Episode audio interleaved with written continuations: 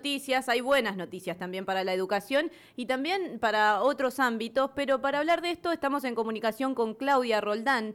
Ella es la directora de la escuela número 6385, en donde hace solamente dos días el gobernador Perotti inauguró la red de Wi-Fi Santa Fe más conectada.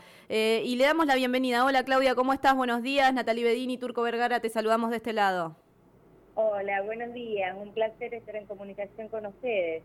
Sí, eh, así como ustedes dicen, justamente recibimos esta, esta gran noticia, porque es un avance gigante para la educación el poder instalar esta red que si la hubiésemos tenido en la pandemia eh, las situaciones educativas hubiesen sido otras, obviamente. Mm. Esto es un gran progreso, es un paso gigante que se da.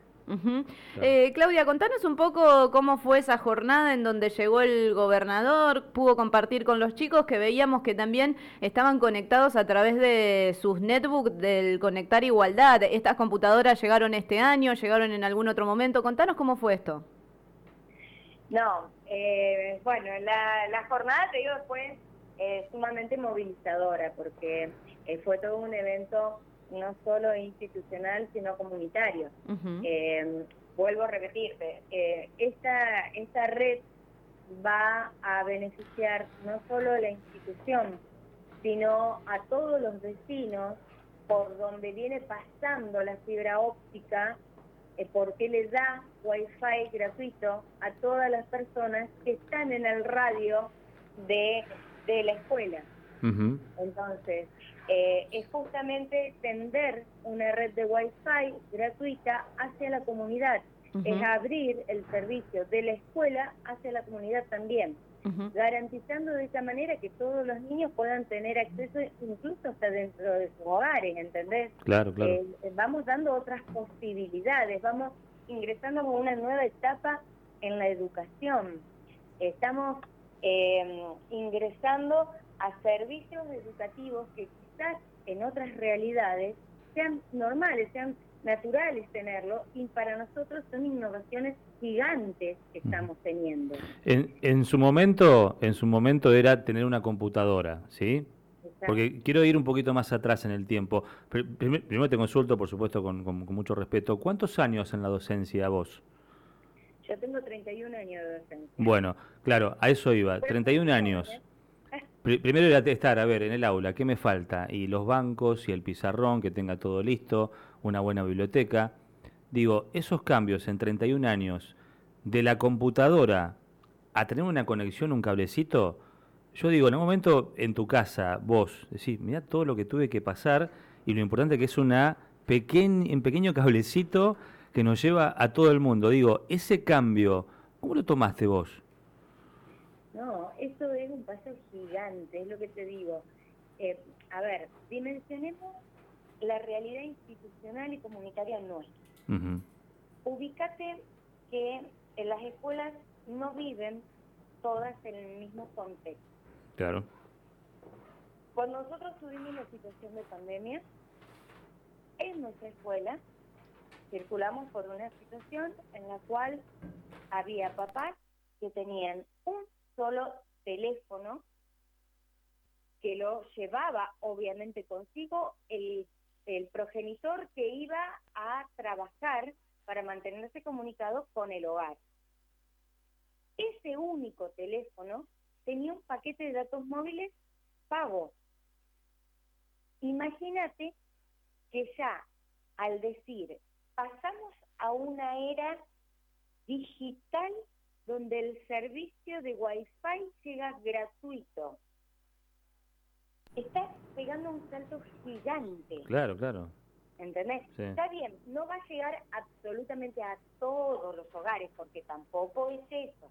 Pero por donde viene circulando la fibra óptica, que no es poco el trayecto que hace, tiene la capacidad de brindar el servicio gratuito a toda la comunidad que lo circunda. Claro, porque hoy hoy ese teléfono es una computadora, es más, nosotros, claro, hoy nosotros, por ejemplo, hoy, pasa todo por Claro. Eh, o sea, los alumnos no tienen acceso en nuestra mayor parte eh, muy pocos acceden a una computadora o una notebook mm. o una netbook con impresora. Claudia, y contanos un poco eso.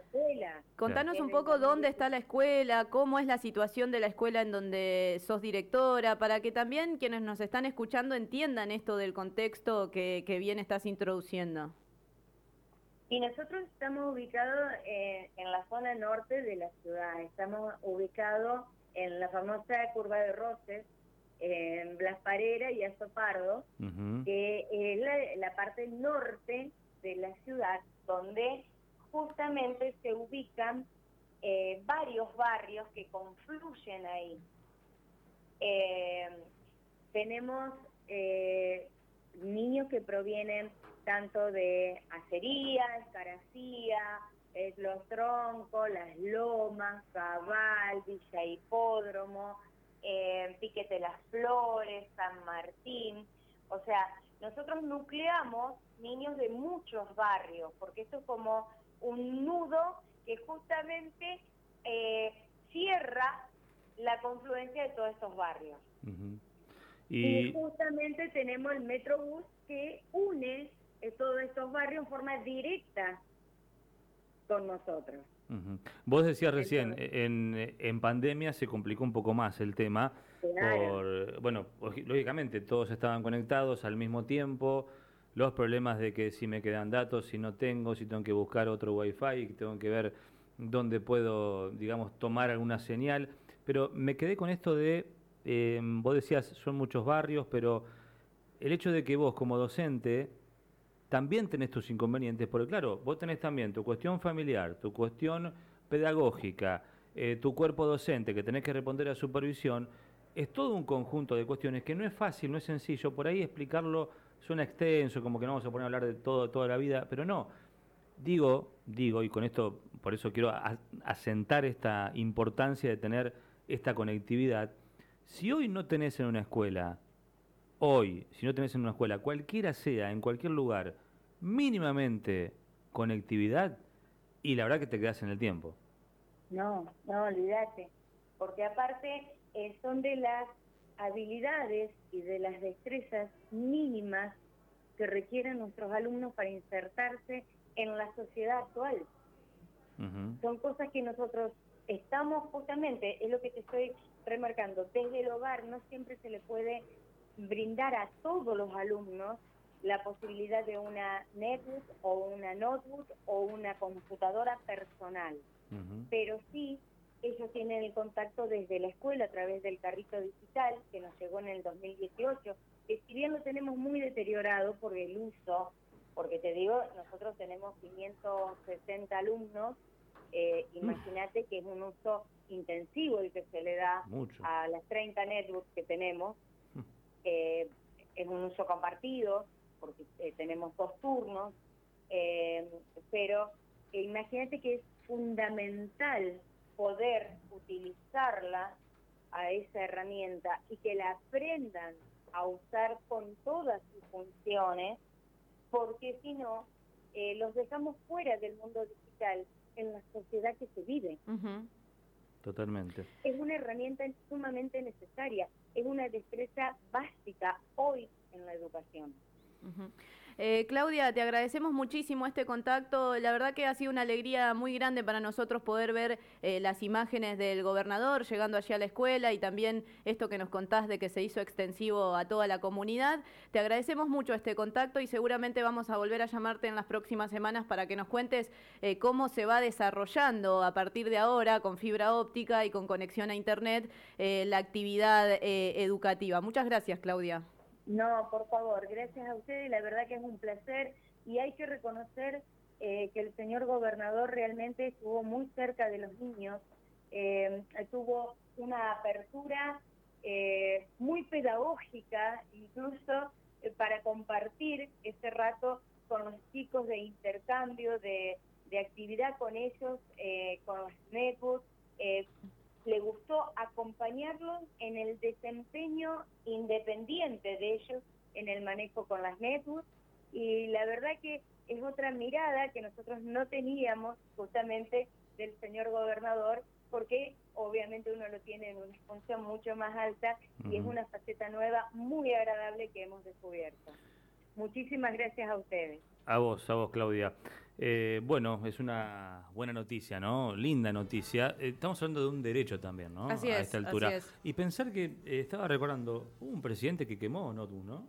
Eh, sí, no, de hecho hubo un presidente, que lo voy a decir, Mauricio Macri, al, que se le encontraron muchas notebooks en un depósito. Pero las mandó a quemar él, ¿no? Y luego se destruyeron.